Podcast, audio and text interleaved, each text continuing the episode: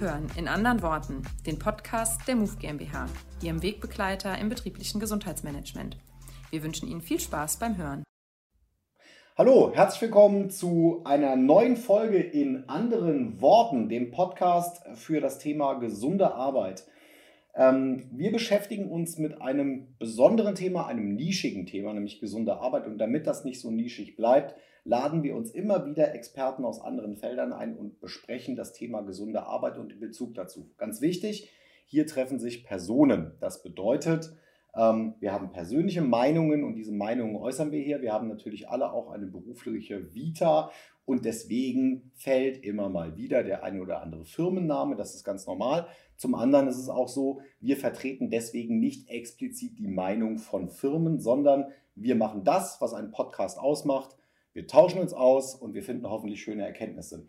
Und genau darauf freue ich mich heute auch sehr, denn wir sprechen ähm, über ein total spannendes Thema. Ich habe es am eigenen Leib erlebt, aber ich glaube, mit der weitaus größeren Erfahrung ausgestattet ist mein Gast Bernd Wittkamp, den ich heute bei mir haben darf, mit dem Schwerpunktthema vom Startup zum Mittelstand, gesunde Arbeit und der Stellenwert von gesunder Arbeit im Rückblick. Bernd, herzlich willkommen. Danke für die Einladung. Ähm, Bernd, äh, vielleicht machen wir eine ganz kurze Vorstellung. Du hast, ähm, ich meine 2001, ansonsten, nein, das war noch früher wahrscheinlich sogar. 99. 99, also ähm, für alle Generation Z-Angehörigen, das war da, wo man noch SMS anstatt WhatsApp geschrieben hat. Ähm, hast du äh, quasi angefangen, ein Unternehmen aufzubauen als Geschäftsführer, als angestellter Geschäftsführer. Das richtig. ist auch richtig. Ja. Ja, ähm, was auch ganz wichtig ist, denn wir wollen hier gar nicht das Thema Unternehmertum in den Vordergrund stellen, sondern wirklich mal die objektive Betrachtung aus der Sicht einer Geschäftsführung darstellen. Und zwar die Starfinanz. Vielleicht ähm, erzählst du ganz kurz zwei, drei Sätze über dich und äh, den beruflichen Bezug. Und äh, jetzt haben wir 2021, also es ist ein bisschen Zeit seitdem vergangen. Ja, ähm, ich bin damals, habe einen Ortswechsel vorgezogen von Köln nach Hamburg, äh, bin dann am 01.01.99 dort äh, angefangen und ähm, das war ein kleiner Laden. Wir waren, als ich da dann eingestiegen bin ähm, als Geschäftsführer, waren wir, glaube ich, 16 Leute. Ähm, also da gab es schon ein bisschen was. Mhm. Ähm, ja, und heute sind wir ungefähr 350 Leute. Ähm, das ist also schon dann trächtig gewachsen im Laufe der Jahre. Es gab dann auch im Kontext der IT-Krise 2001, auch da werden sich nicht mehr viele daran erinnern können, ähm, gab es mal einen Dip in der Firma. Da ist im neuen Markt viel zusammengebrochen. Da waren wir ein bisschen mit dran beteiligt. Nicht an dem Zusammenbruch, aber wir mussten auch darunter leiden. Und die Firma beschäftigt sich äh, im Schwerpunkt mit Online-Banking-Lösungen und IT-Sicherheitslösungen ganz bevorzugt für die Sparkassenorganisation, aber wir bauen auch Produkte für das gesamte Bankengewerbe. Aber wir sind ganz klassisch im Finanzenbereich unterwegs und mhm. bauen Software. Zum Beispiel der eine oder andere wird bei der Sparkasse Kunde sein. Die Sparkassen-Apps ähm, und die Push-App etc. pp. werden alle bei uns in Hamburg erstellt. Darüber hinaus haben wir noch einen äh, Innovationsteil. Das heißt, wir sind für das Thema Innovation in der Sparkassenorganisation eigentlich themenübergreifend für alle Bereiche verantwortlich. Wir haben dort eine eigene Division, ähm, die mit 40 Leuten ausgestattet ein Think Tank ist die einfach Dinge neu denkt äh, und Anwendungen neu denkt für die Sparkassenorganisation. Hm. Ja, dann hast du natürlich, also erstmal vielen Dank, äh, viele Jahre miterlebt, aber du hast vor allen Dingen auch viele Jahre Wachstum, immer wieder anpassen, immer wieder auf die äußeren Situationen anpassen miterlebt, auch mal einen kleinen Dip, also eine kleine Krise miterlebt. Ähm, jetzt weiß ich ja von dir, ähm, du bist nicht mehr Geschäftsführer der Starfinanz, aus eigenem Wunsch heraus, also du befindest dich quasi im Ruhestand. Auch wir zwei kennen uns ja, äh, du nie wirklich ruhig stehst, das ist klar. Ja. Ähm, was vermisst du jetzt am meisten? Ja, dadurch, dass ich natürlich noch ein bisschen was nebenbei mache, also auch bei der einen oder anderen Company immer noch ein bisschen im Hintergrund mitwirke und ähm, auch noch ein Stück weit in einem Investmentfonds für Tech-Unternehmen drin bin, kriege ich natürlich fachlich immer noch extrem viel mit. Mhm. Aber ganz klar, am meisten vermissen ähm, finde ich das Lagerfeuer im Büro, äh, sprich die Kaffeemaschine. Und zwar nicht, weil es da guten Kaffee gab, sondern äh, weil ich den großen Vorteil hatte, dass in dieser Firma wahnsinnig viele Menschen gearbeitet haben, die ich extrem wertgeschätzt habe, sowohl fachlich als auch persönlich. Und tatsächlich am meisten fehlen einem die Menschen. Also das war auch tatsächlich bei mir immer der größte Antrieb, mit Leuten zusammenarbeiten zu dürfen, ob im Unternehmen oder halt eben außerhalb, ähm, wo der Austausch, die Inhalte und die Persönlichkeiten, die man da getroffen hat, einfach toll waren. Mhm. Stimme ich dir zu, ein schöner Begriff, ja. Also das Lagerfeuer im Büro, die Kaffeemaschine, das äh, kann man mitnehmen, finde ich. Ähm, und ich glaube auch, die Menschen definieren die Qualität eines Unternehmens in Wirklichkeit. Und zwar die emotionale und logischerweise auch die menschliche Qualität, aber damit auch ein Großteil der Kultur im ja. wahrsten Sinne des Wortes. Ähm, jetzt sind wir ja hier in Köln und du warst lange Jahre in Hamburg, ähm, immer wechselnd logischerweise. Was ist denn die schönere Stadt?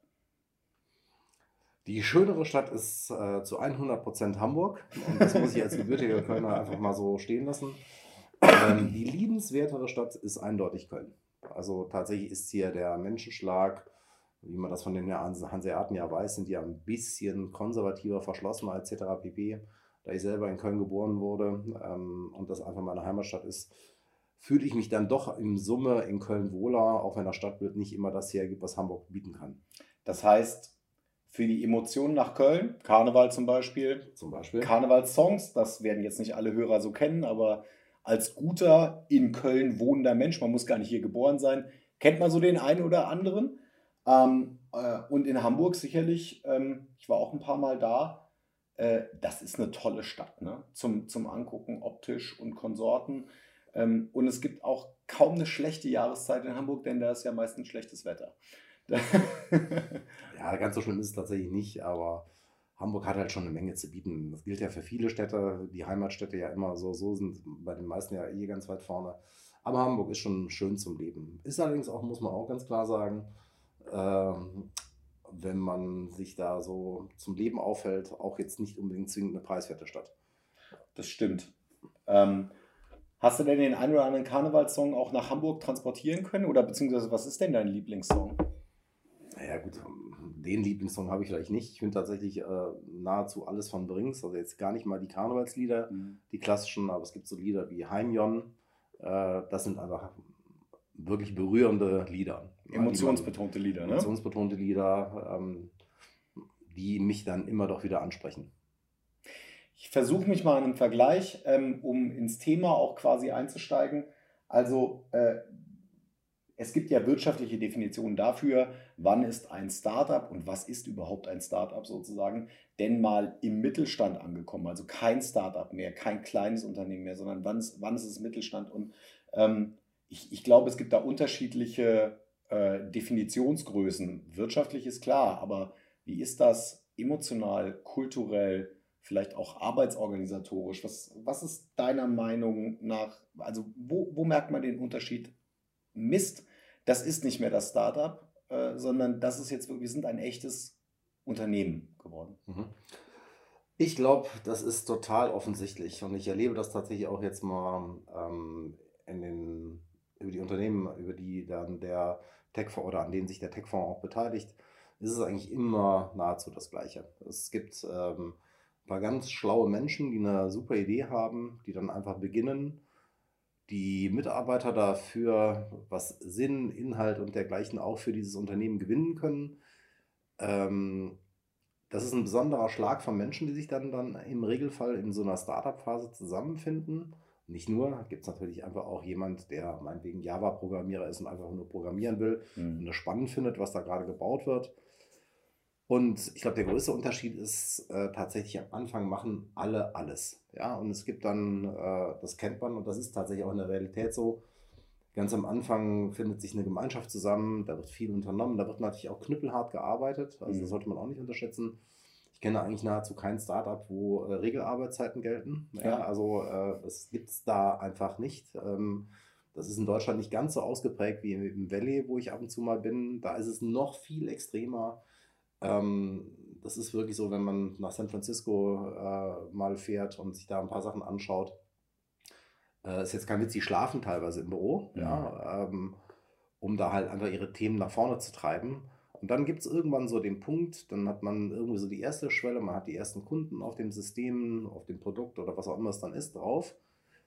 Und ähm, dann passieren ein paar Sachen. Dann muss man auf einmal deutlich konzentrierter im Sinne von, man muss dokumentieren. Und eigentlich kann man einfach sagen, in dem Moment, wo immer mehr Prozesse greifen, finde ich, fängt der Wandel von einem Kleinstunternehmen, Schrägstrich Startup an, hin zu einem Unternehmen, ähm, was einer gewissen Governance unterliegt, ähm, wo wirklich äh, nachgehalten werden muss, was passiert. Einfach, dann kommt, klar, ich meine, jeder hat eine Lohnbuchhaltung, ja, und es gibt auch irgendjemanden, am Anfang macht das der Chef meistens selber, ja, dann leistet er sich irgendwie einen HR-Mitarbeiter äh, irgendwann. Ähm, äh, und so wird es dann halt immer mehr.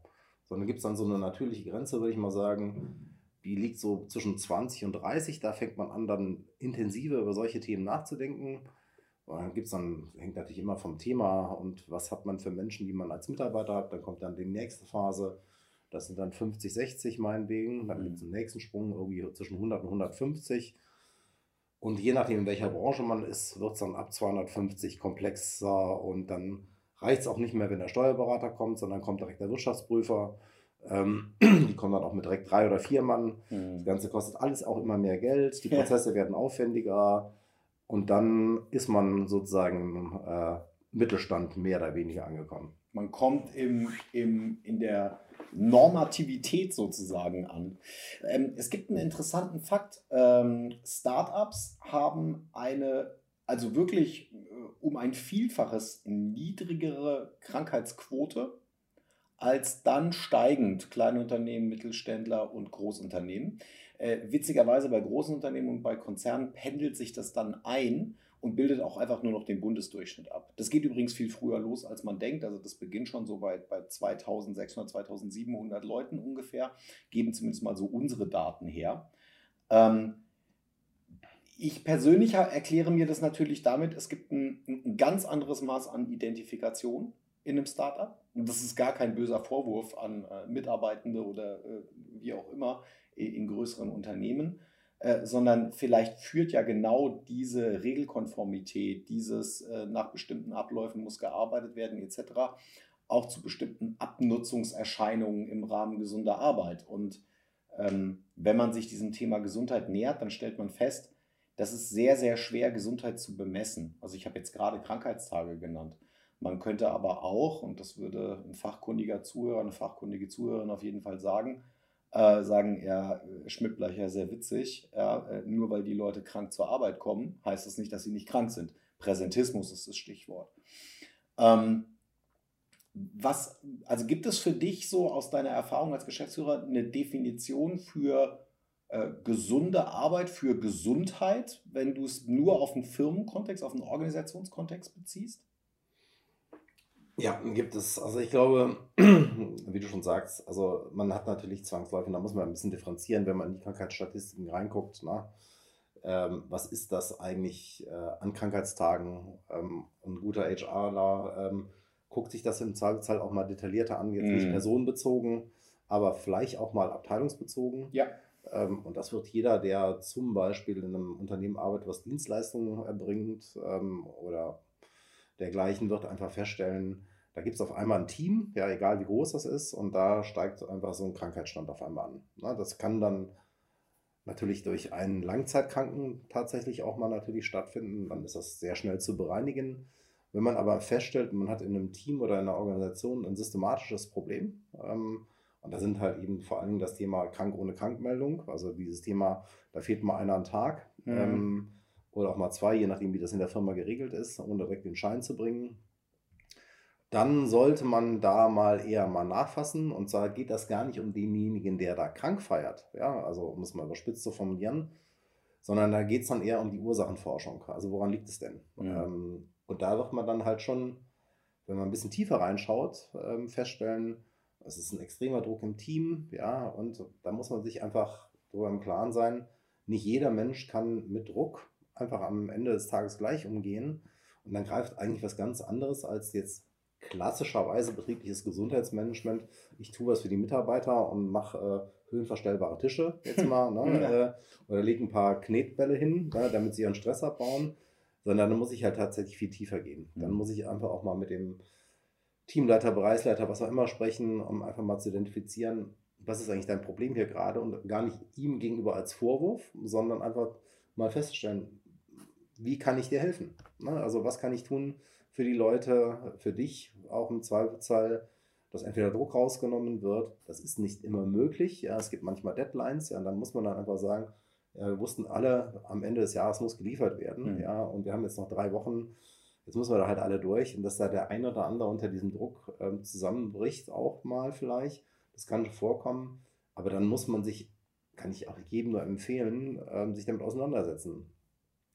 Weil ganz platt gesagt, und jetzt gucke ich mal nur als Geschäftsführer und ja. Unternehmer drauf, ähm, jeder kranke Mitarbeiter, und ich rede jetzt nicht von diesem Durchschnittskrankheitstagen, die es da zwangsläufig gibt durch, ich bin jetzt nicht bei Pandemie, sondern durch Schnupfen, Husten, Heiserkeit oder sonstige Dinge. Die üblichen. Ähm, die kosten einfach das Unternehmen massiv Geld. Also wenn ich eine Kalkulation habe von x produktiven Tagen und ich merke, dass ich da unter den, also in meiner auch Jahreskalkulation unter diesen Wert rutsche, weil ich einfach zu viele Krankheitstage habe, dann kann ich das eins zu eins übersetzen. Was würde ich erreichen können, wenn ich die Manntage oder die Manntage wieder erreiche? Und, ähm, und wir hatten auch da schon mal eine Situation, wo man dann lieber sagt, okay, dann kann ich eher 50.000 Euro jetzt in die Prävention stecken und glaube damit, dass ich da ähm, den Krankheitsstand ein bisschen runterreguliert bekomme. Wirtschaftlich zahlt sich das alles aus. Und ich kann jetzt zum Beispiel aus meiner, meine HR-Abteilung war wirklich grandios. Mhm. Ähm, und ich kann auch nur jedem äh, Zuhörer einen Tipp geben, wie man mit Geschäftsführern umgeht. Ich habe es selber persönlich erlebt. Ähm, Geschäftsführer sind einfach unheimlich binär. Ja, die sind sicherlich auch an dem Wohl der Menschen interessiert, das ist überhaupt keine Frage. Da gibt es sicherlich graduelle Unterschiede zwischen diesen handelnden Personen, aber die meisten sind da schon interessiert. Woran aber alle interessiert sind, ist am Betriebsergebnis. Ja. Und ähm, ich glaube, ein Vorschlag, der mir vorgelegt worden ist, weil die sind mir immer so vorgelegt worden, sagen wir mal so rum, dass die HR direkt auch argumentieren konnte, ja, das konnte man dann natürlich hinterfragen, äh, Maßnahme XY ähm, wird Folgendes erreichen. Hm. Ich fand das immer dann ganz spannend, wenn sich die HR dann auch hingelegt hat und gesagt hat, ich würde mir das sogar verzielen lassen. Ähm, okay. Dann war klar auch Commitment dabei. Ja. ja. und dann kann ich einfach mal sagen, wenn die dann 100.000 Euro haben wollten oder 200 oder was auch immer, ähm, waren aber der Meinung, ähm, sie kriegen das hin und sie können mir dokumentieren, wahrscheinlich gibt es einen Impact. Ja, den kann man natürlich nicht immer mit 1 zu 1 messen, das ist ja klar. Aber ähm, dann haben sie es im Zweifelsfall über eine Mitarbeiterumfrage gemacht. Ähm, das ist dann auch plausibel und glaubwürdig. Mhm. Und da habe ich mich immer darauf eingelassen. Weil das war einfach für mich ganz leicht rechenbar. Ähm, und deswegen, kleiner Tipp am Rande, keine Unterlage abgeben, ohne eine zumindest mal ganz leichte Berechnung des positiven Impacts. Ja, also super Hinweis, äh, wichtiges Takeaway. Ähm, neben dem, ich glaube, im Kern dreht es sich mehr und mehr um Wertschöpfung und Wertschöpfungsverbesserung. Und deswegen muss ich die Faktoren analysieren, äh, die meine Wertschöpfung verschlechtern. Und das sind Krankheitstage, ähm, ein guter Begriff auch Fehlzeiten. Äh, ich hatte das Erlebnis neulich, ähm, wo wir mal unterschieden haben, tatsächlich zwischen Krankheitstagen und zwischen Fehlzeiten. Also Menschen fehlen ja auch aus anderen Gründen. Ja? Absolut. Ähm, nichtsdestotrotz, äh, wer so eine Berechnungsgrundlage sucht, ähm, mal ganz rudimentär, ähm, Lohnkostenfortzahlung ist nicht alles.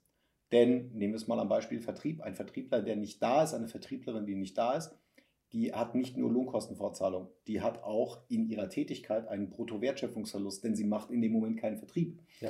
Und deswegen kommt man auf einen Mindestwert ähm, im, im Dienstleistungssektor von mindestens 420 Euro pro Fehltag. Und jetzt kann man sich mal ein Gefühl dafür entwickeln, was das bedeutet an Kosten und warum sich eine Investition lohnt. Und der Mut muss darin eigentlich bestehen, also Mut zu gesunder Arbeit, auch zu sagen, ich stehe auch dafür ein, dass wir hier Erfolge erzielen werden. Und deswegen würde ich es, glaube ich, nicht immer nur auf Fehlzeiten runterbrechen, sondern ich würde ein Value on Invest äh, sagen. Also soll heißen, wir werden, äh, wir haben einen positiven Impact auf die Arbeitgebermarke. Wir haben einen positiven Impact auf das gesamte Betriebsklima. Wir werden sicherlich auch spezifisch Fehlzeiten reduzieren. Wir werden Führung in ihrer Kompetenz verbessern, mit Menschen umzugehen. Wir haben ja nach wie vor, ich glaube, das war in deinem Unternehmen nicht so, aber immer wieder auch den Fall, dass Führungskräfte Führungskräfte geworden sind, weil sie besonders lange im Unternehmen waren oder weil sie hochgradige Spezialisten sind. Was paradox dazu ist, dass es eigentlich Generalisten sein müssten und sich nur mit Führung beschäftigen und auch Bock auf Führung haben müssten, im wahrsten Sinne des Wortes. Und das ist eben viel Arbeit und das ist viel individuelle Arbeit, glaube ich auch. Mhm. Ähm, trotzdem, und das, äh, das finde ich spannend, du hattest gesagt, so ein, ein, ein ganz habhafter Unterschied zwischen Startup und Mittelstand ist, wenn das alles sich mehr und mehr in ein Regelkorsett einfügt. Warst du denn oder auch deine HR-Abteilung schon früh dran, auch das Thema Gesundheit, gesunde Arbeit zu versuchen, in Prozesse einzugießen tatsächlich? Also hast du auf dieser Verhältnisebene versucht zu wirken, was zu den damaligen Zeiten sehr ungewöhnlich gewesen wäre, das muss man fairerweise sagen. Also ich glaube schon, es gab Teil, äh, Teilinhalte, die da würde man heute wahrscheinlich unter gesundes Arbeiten definieren. Mhm. Ähm, klar, das fängt mal irgendwann an mit der Büroausstattung, ja, mal ganz platt. Ja. Ähm, wir sind dann sehr früh, weil wir natürlich auch in Tech-Unternehmen arbeiten und in einem sehr, sehr hart umkämpften Mitarbeitermarkt. Mhm. Ja, das muss man auch klar sagen. Und da haben ja einige der Wettbewerber, und zwar jetzt nicht nur in unserem Spezialbereich, sondern generell im Tech-Bereich, ähm, von Präsentkörben äh, bis hin zu äh, anderen Dingen ja in ihren Unternehmen angeboten. Da musste man natürlich ehrlicherweise auch immer mal ein bisschen schauen, gerade im Recruitment, dass man ein bisschen was Ähnliches hat, ja. Ähm, also insofern haben wir da schon immer ein paar Sachen gemacht. Klar, Arbeitsausstattung in jedem Fall. Ähm, wir sind auch sehr früh zum Beispiel in dieses Thema Homeoffice reingegangen, also mhm. sicherlich früher als die meisten. Also zumindest mal was äh, unseren Inhalt anbelangt.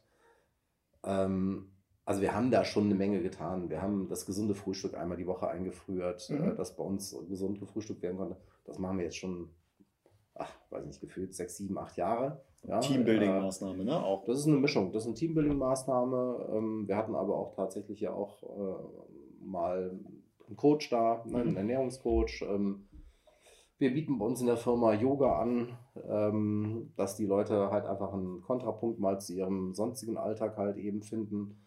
Äh, ganz interessant ist, dass drei Mitarbeiter tatsächlich dann anschließend, nachdem wir diese Kurse angeboten haben, äh, sich entschieden haben, selber eine Yogalehrerausbildung zu machen. Das fand ich ganz witzig. Ja. Ähm, wir mussten dann uns von unserem damaligen Yogalehrer trennen, weil jetzt die Yogakurse durch die Mitarbeiter, die weil es eine interne haben, Ausschreibung wurde. Gab eine interne Ausschreibung zum Yogalehrer oder beziehungsweise zum, äh, zu dem Thema. Aber weil du vorhin noch gesagt hast, was sind denn alles Kostentreiber? Ich glaube, einer der größten Kostentreiber, das musste man dann halt auch tatsächlich sehr früh erkennen, ist, ähm, um nochmal auf das Thema Krankheit, mhm. äh, Wohlbefinden äh, zurückzukommen und auch mal dieses Thema Sinn. Beim Startup ist ganz klar Sinn, Weltverbesserung, Änderung, neues Thema. Da gibt es ganz viele Motivationsgründe, die die Mitarbeiter antreiben. Dann kommt man halt, wie gesagt, dann irgendwann in einen Punkt rein, wo vielleicht auch Mitarbeiter sich nicht mehr so wohl fühlen und ähm, eines meiner größten ähm, in so einer Berechnung, meinetwegen der HR, ist mein Alternativszenario, was ich mir berechnen muss. Wenn ich einfach ein Problem habe, ein strukturelles Problem im Unternehmen, wo sich Mitarbeiter unwohl fühlen, kann ich in unserem Segment die Uhr danach stellen, wann die sich umgucken. Ja, mhm. Also die können einfach, wenn da jemand ein bisschen Code schreiben kann ja, oder ein bisschen UX kann oder dergleichen, dann konnte der natürlich auf dem Arbeitsmarkt auch Stand heute noch ähm, jederzeit einen Jobwechsel vornehmen. Ja. So. Und relativ einfach, jeder neue Mitarbeiter, den ich akquirieren muss und Einarbeitungskosten, ähm, sind bei uns richtig Geld. Also wir reden dann direkt von fünfstelligen Beträgen, sowohl für das Recruitment, ne, also wie wir dann an die Leute kommen. Ähm, dann haben wir einfach einen ganz massiven äh, Druck in der Wertschöpfung, weil bis wir einen Mitarbeiter in Themen eingearbeitet haben, brauchen wir zwischen drei und sechs Monate. Mhm. Das heißt, da hat er nicht die Produktivität. Und das ist ja nun mal wirklich viel. Das sind mal easy 100 Tage, mhm. wo er nicht bei voller Produktivität ist. Und insofern ist natürlich auch da die Frage, wo kann ich mit Maßnahmen dagegen arbeiten? Und auch das hat die HR mir mal ganz platt vorgerechnet. Wenn ich dort diese Maßnahmen vielleicht nicht durchführe, kann ich da mehr Mitarbeiter mithalten? Kann ich da vielleicht eventuell für sorgen, dass die sich nicht umschauen? Ja? Ähm, und das ist ein Riesenfaktor. Also ich sage jetzt mal, in so einem Unternehmen wie bei uns kostet uns sicherlich eine Neubeschaffung oder eine Ersatzbeschaffung am Ende des Tages mindestens 20.000 Euro. Also äh, dann durch, seid ihr noch schlank unterwegs. ja, also durch Effizienzverlust, durch ähm, Recruitment und so weiter, ja, und dann so und 20.000 Euro, wenn ich da x Mitarbeiter und bei uns ist wirklich Fluktuation gering mit 4%. Mhm. Ja, aber am Ende des Tages muss ich die ja trotzdem irgendwann wieder erholen.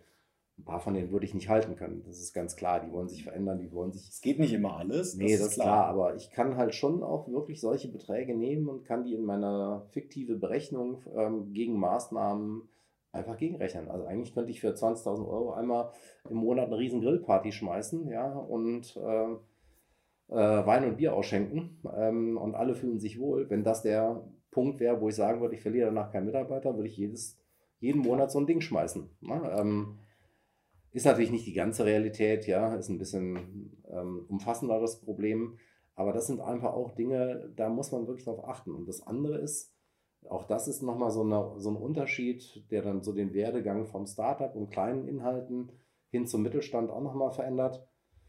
Da kommen Leute, die durften alles machen, ne? also Mitarbeiter, oder mussten eigentlich alles machen. Mhm. Ne? Also, weil irgendwie es gab noch den Typen, der das dann halt. in der Zukunft macht und nur das macht, den gab es halt nicht. Mhm. Und das ist auch nochmal spannend, ähm, dann zu sehen, wie sich Mitarbeiter entwickeln. Ein paar sind mit dieser dann wieder Zuschneidung auf ihre Kernkompetenzen, finden die super. Ja, dann brauche ich hier äh, meinetwegen nicht mehr den Hof äh, kehren. ähm, ein paar finden das ganz schlimm. Mhm. Also gerade die Generalisten, die finden das ganz furchtbar, dass sie auf einmal nicht mehr alles machen dürfen. Und deswegen auch da, ich glaube einfach, ein Tool, mit dem wir sehr stark gearbeitet haben, war das Thema Reisprofile Mhm. und das Thema HBDI, einfach mal um zu gucken, auch ähm, wie passen Teams, wie passen Menschen zusammen, was wollen die Menschen in dem Team überhaupt, also jeder Einzelne. Und das ist ja gerade bei den Reisprofilen, die Ergebnisse kriege ich ja gar nicht mit, sondern Ja. die werden ja nur dem Mitarbeiter zur Verfügung gestellt. Aber der kann mir dann halt im Dialog dann auch sagen, du pass mal auf, ich dachte immer, ich wollte führen beispielsweise, ja, aber ich bin eigentlich nicht der, äh, der Personalverantwortliche, mit der möchte ich eigentlich nicht sein. Ich möchte der Fachverantwortliche sein. Ich möchte Architektur bestimmen können oder dergleichen mehr. Und wenn ich da zugegebenermaßen ein bisschen stärker, das haben wir schon relativ lange gemacht, zehn Jahre bestimmt mit den Reisprofilen, ähm, das hat uns einfach geholfen in der Teamstruktur, die wir dann in kleinen Organisationseinheiten aufgesetzt haben. Ähm, sicherlich auch aus dem Aspekt der Effizienz, Mhm. ja, gar keine Frage, aber ähm, ein höheres Maß an Zufriedenheit zu erreichen. Und wenn ich jetzt nochmal so ein HBDI-Profil, also ich kann jetzt halt einfach nur nicht, nicht nur blaue zusammensetzen und nicht nur rote, ja, Ja. da habe ich totales Chaos. Und ähm, bei uns hängen zum Beispiel HBDI-Profile an den Eingangstüren zu den Büros. Ähm, also jeder weiß genau, selbst ein neuer Mitarbeiter, wenn ich jetzt zu dem reingehe, verdammt, ist der blau. Ja, also äh, blöde Witze reißen ist jetzt vielleicht nicht angesagt. Ja? Mhm. Wenn das ein gelber ist oder ein roter, da kann ich dann halt einfach auch mit dem über irgendwas anderes reden. Und so kann ich glaube oder kann man, glaube ich, mit verschiedensten Methoden, die dann auch auf das jeweilige Unternehmen natürlich passen müssen und auf die Menschen, die man da glaubt vorzufinden, ähm, kann ich mir schon eine Arbeitswelt schaffen mit Menschen, die zusammengehören, zusammenfinden. Und ich glaube, das kann sehr gut funktionieren. Also ähm, sehr spannend. Ich gleich mehrere Punkte zu. Äh, um es trotzdem mal so von, von, von global zu ein bisschen spezifischer zu bringen. Ähm, du hattest ja zwischendrin auch mal gesagt, wir müssen auch mal überlegen, was es eigentlich bedeutet, wenn man es nicht tut. Und äh, ich finde, eine der Grundaufgaben, übrigens von Anfang an äh, einer Geschäftsführung, ist Risikoabwehr zu betreiben. Und Risikoabwehr beginnt übrigens dabei, dass ich mir Risiken aufzeigen lasse oder sie eben selber entdecke. Und ähm, deswegen finde ich diesen Hinweis schon sehr, sehr wertvoll. Na klar, es gibt nicht schwarz-weiß. Ja? Also weder gibt es nur die ursächliche Budgetplanungs- und äh, Finanzplanungsbetrachtung und jetzt darf da auch nichts mehr dazukommen.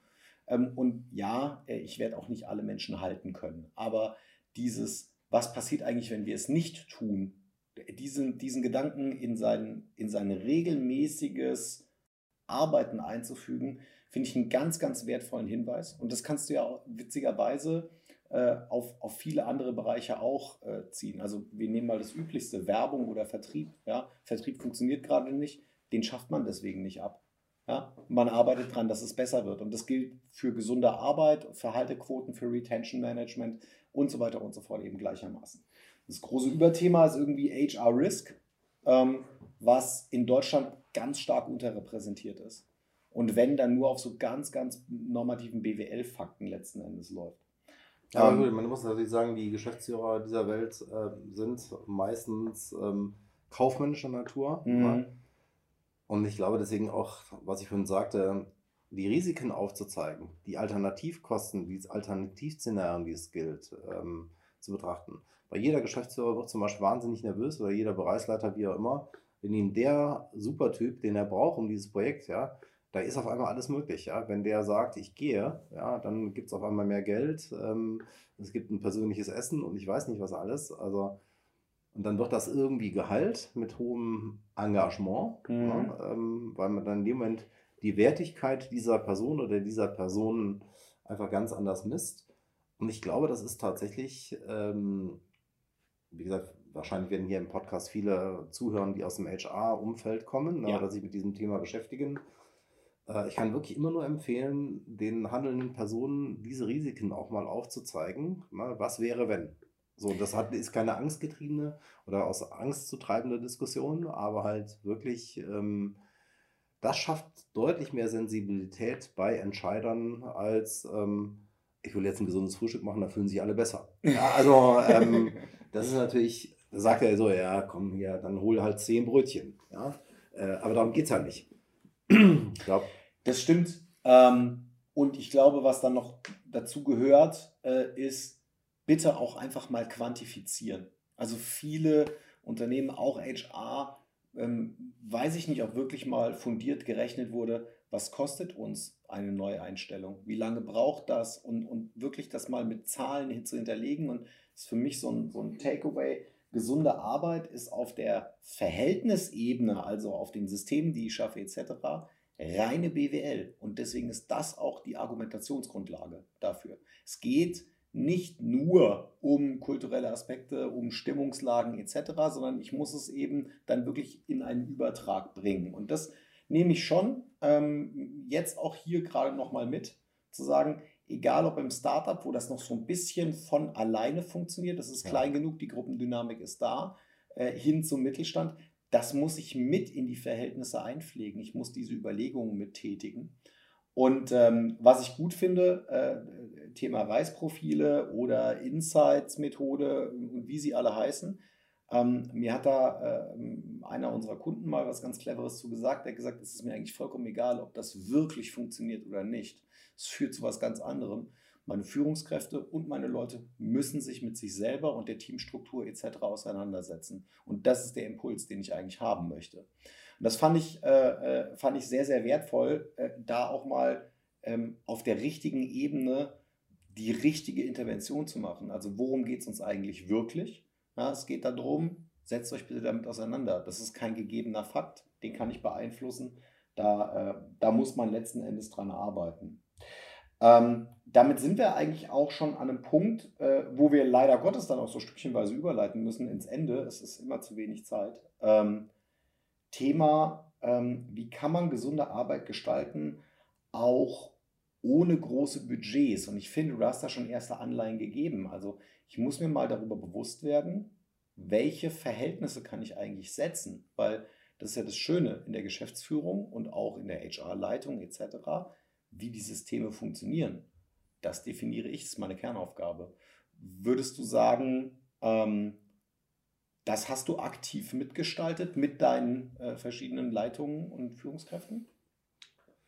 Also wenn ich ganz ehrlich bin, das wäre jetzt mit äh, falschem Ruhm bekleckert. Ja. Mhm. Ähm, ich war ein Befürworter von Maßnahmen, die mir vorgeschlagen worden sind. Wie gesagt, ich hatte das große Glück oder äh, mit Leuten zusammenarbeiten zu dürfen, auch in der HR und in, auch in den anderen Abteilungen, ja äh, da war, die hatten eine sehr hohe intrinsische Motivation. Ich glaube, wer in der HR arbeitet hat, ist eh tendenziell erstmal Menschenfreund. Ja? Mhm. Und der sieht natürlich, wenn er das aber auch gesagt bekommt, bitte sei nicht nur nett und mach mir nur Vorschläge, die irgendwie gut ankommen, sondern denk auch ein bisschen darüber nach, was bringt es, was kostet es und dergleichen. Wenn man diesen, ja, diese beiden Stränge miteinander koppelt, ja, dann hatten die mit mir leichtes Spiel und ich habe alles, nicht alles, aber na, gefühlt alles mitgemacht. Mhm. Ne? Ähm, und das finde ich wichtig. Ja. Ähm, und ich glaube einfach, das ist eigentlich ein Traumjob in einem Unternehmen, werden jetzt viele HRler werden jetzt sagen, na, bei mir ist es ein bisschen anders. Aber, bei mir ist ähm, nicht so ein Traumjob. Nee, aber tatsächlich, ähm, ihr seid da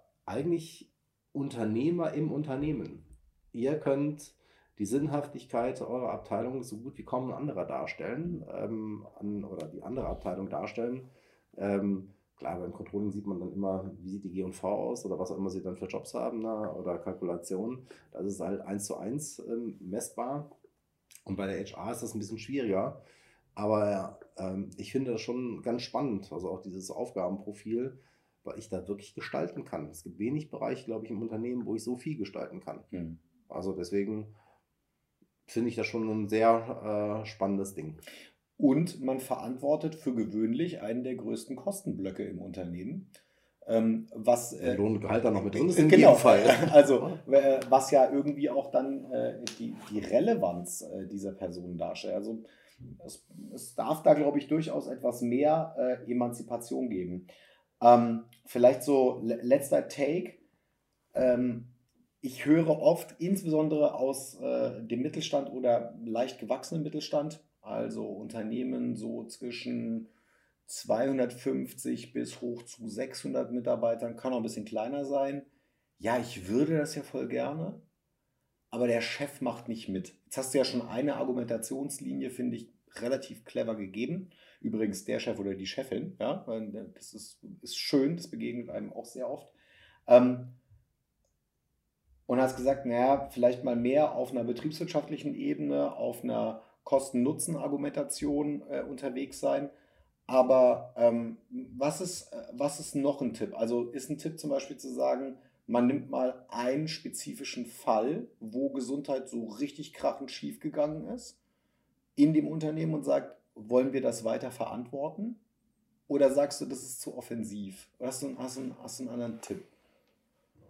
Ja, das kann man in jedem Fall machen. Ne? Ist natürlich sehr schwer, weil dann einfach, äh, gerade wenn man das dem Chef erzählt, dann kommt natürlich oftmals eine Verteidigungsposition, mhm. also auch der Geschäftsführung, so nach dem Motto, selbstgewähltes Schicksal, ja, ähm, ja. Na, wo gehobelt wird, fallen Späne. Ich meine, da gibt es ja die tollsten Aussagen, mhm. je nachdem, auf was für einen Chef man da trifft. Ähm, ich glaube, man muss es ein bisschen generischer angehen. Ich glaube, ähm, gerade in Sparten, wo es schwer ist, Mitarbeiter zu finden, ähm, würde ich immer sagen, eher über die Argumentation mal drei Interviews zu führen und sagen, hier gibt es drei Mitarbeiter, die haben uns empfohlen bei Kollegen, die von extern dazukamen dann, bei Freunden und so weiter. Das ist ja auch zum Beispiel so ein Thema, wenn die Weiterempfehlungsquote des Unternehmens hoch ist, ja, und nicht, weil es gerade irgendwie vor Ort keine Arbeitsplätze gibt, ja, aber halt eben die Leute gerne in eine Firma kommen und gerade das Thema Employer Branding gestärkt ist und ähm, äh, Mitarbeiter werben Mitarbeiter, ja, ob das dann gegen Geld oder sonstige Boni-Systeme läuft. Wegen dem Geld würde ich niemals meinen besten Freund in meine Firma reinlocken, ja, wenn die Firma scheiße ist. Mhm. Und, ähm, und ich glaube, so eine, auch solche Umfragen stützen einfach ähm, das Bild von einem Unternehmen. Und ich glaube, dass die meisten Euros, die investiert sind, einfach einen Return gerade in der HR ergeben. Ähm, und ich glaube, da muss man sich gar nicht so klein machen. Und auch jetzt in den äh, Post-Pandemie-Zeiten, die dann hoffentlich dann irgendwann mal stattfinden werden, ja, ähm, wenn ja auch ganz neue Felder auf die HR zukommen. Wie gehe ich mit Führung äh, im Homeoffice um und so weiter? Ähm, äh, wie kann ich äh, die Bindung, den Kit, ja, also das, das Lagerfeuer ist jetzt zum Beispiel nicht mehr in der Küche. Ja. ja wie gehe ich damit um? Also welche Systeme kann ich einsetzen, ähm, um Bindung zum generellen Unternehmen, aber auch in den Abteilungen und äh, dergleichen zu erzielen, das wird eine riesen Herausforderung werden. Ja, und da darf man sich jetzt auch, glaube ich, keine Illusionen hergeben. Es gibt hinreichend viele Umfragen oder auch jetzt mit Unternehmen, mit denen ich nach wie vor zusammenarbeite, wo die Bindung einfach ein bisschen loser wird. Also durch das Thema Homeoffice. Ja, ähm, das ist momentan total klar, aber selbst wenn wir wieder in die hoffentlich bald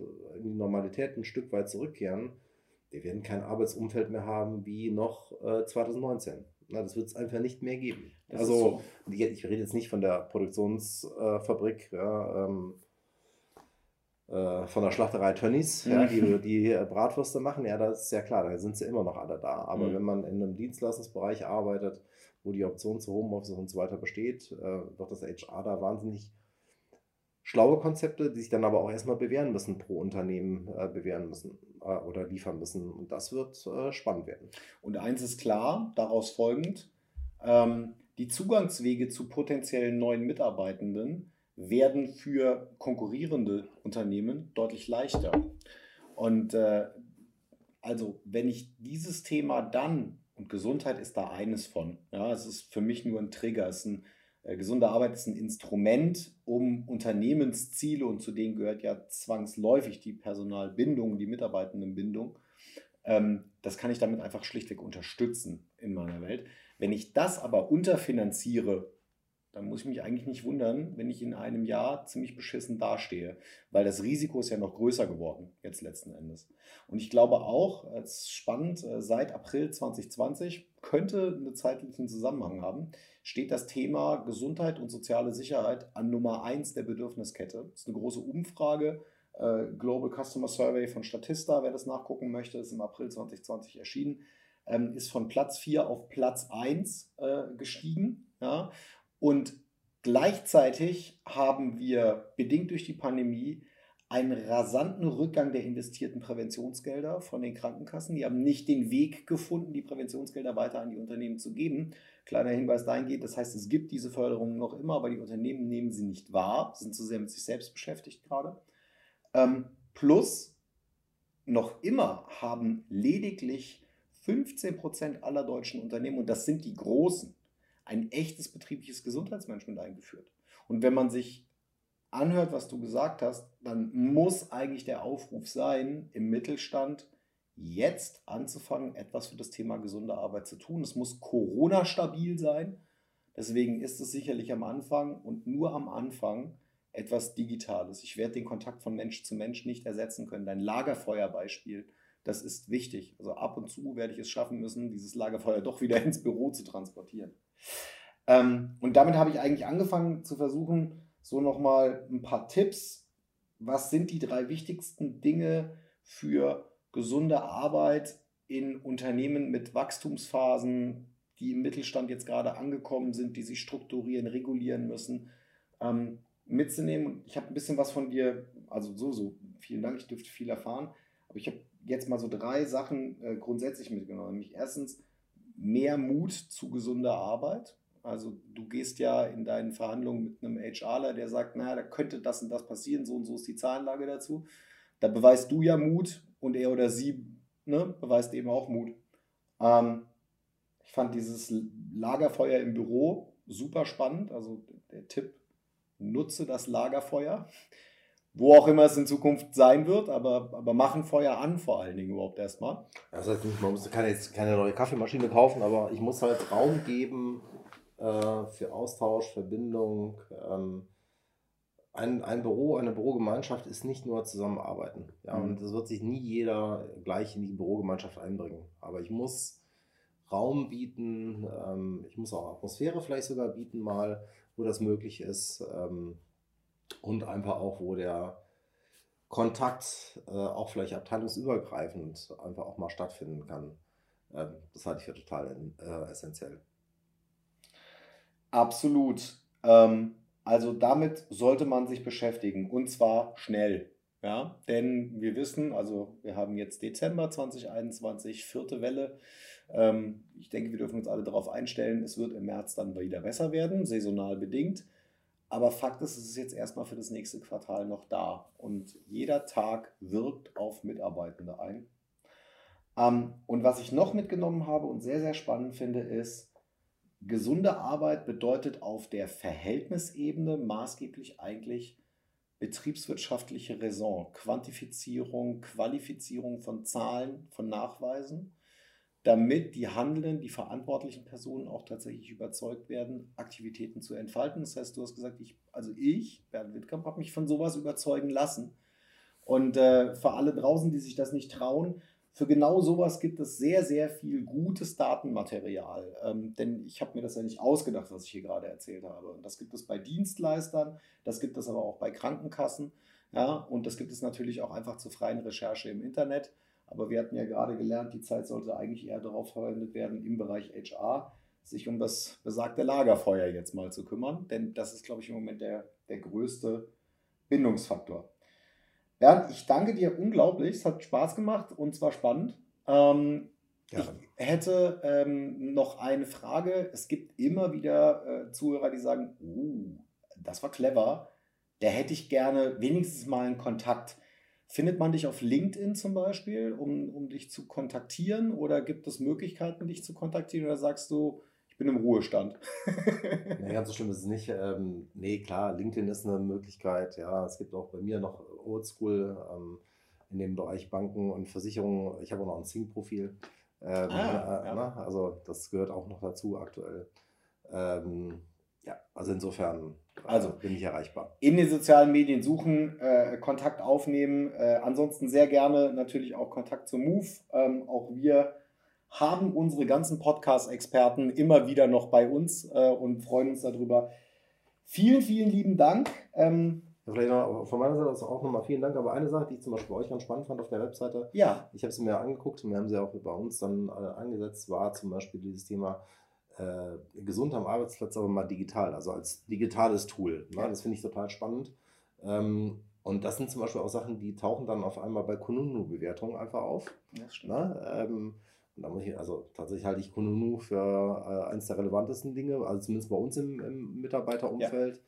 Ja. Ähm, und ganz ehrlich, meine, wir reden jetzt hier auch sicherlich von Mitarbeitern, aber wenn da keine Sachen draufstehen mit, was gibt es denn sonst noch, ja, also außer Gehalt und irgendwie äh, Unternehmen scheinen ganz spannend zu sein, wenn da nicht solche Benefits wie hier wird ein digitales Gesundheitscoaching gemacht und dergleichen, wie jetzt, wie gesagt, von euch, ähm, das sind einfach alles Pluspunkte. Mhm. Ja, und das sind einfach kleine Bausteine, äh, die dazu helfen, ähm, als Unternehmen besser wahrgenommen zu werden oder leichter Mitarbeiter zu finden. Und das halte ich schon für wichtig. Den Ball nehme ich doch dann tatsächlich nochmal auf und berichte, äh, gerade aktuell, ähm, auch wenn der Podcast später rauskommen wird, ähm, vier Unternehmen haben wir jetzt äh, äh mitbegleitet, die den Corporate Health Award gewonnen haben. Und unter anderem konnte man deren Leistung auch daran verifizieren, dass in den Kununu-Profilen sich plötzlich eine Steigerung ergeben hat, wo Mitarbeiter über das Thema gesunde Arbeit, Gesundheit berichtet haben. Und wie gesagt, ja, digital ist sicherlich wichtig, das zu tun. Es ist nicht die endgültige Lösung. Nein, aber es ist zumindest mal jetzt in der heutigen Zeit, muss man einfach leider sagen, ja, also wir werden dummerweise wahrscheinlich in 22 noch viel Spaß haben mit dem ganzen Mist. Ja. Ähm, und es ist einfach ein Value-Add. Ja, und es ist halt einfach auch äh, unter Umständen, äh, man sucht ja nicht nur eine kleine Klebestelle zum äh, Mitarbeiter, sondern ja möglichst viele Kontaktpunkte. Mhm. Und das ist in jedem, also solche Dinge sind sicherlich eine, äh, die einen weiteren Klebepunkt äh, auslösen. Guter Punkt. Das nehmen wir auf jeden Fall noch mit. Äh, Stichwort mehr Klebepunkte schaffen. Genau, mehr Klebepunkte zum Mitarbeiter und zum Unternehmen. Ja. alles klar. Vielen lieben Dank. Tschüss in die Runde und äh, ja, ich freue mich auf alles weitere. Ja, bis dann. Tschüss. Tschüss.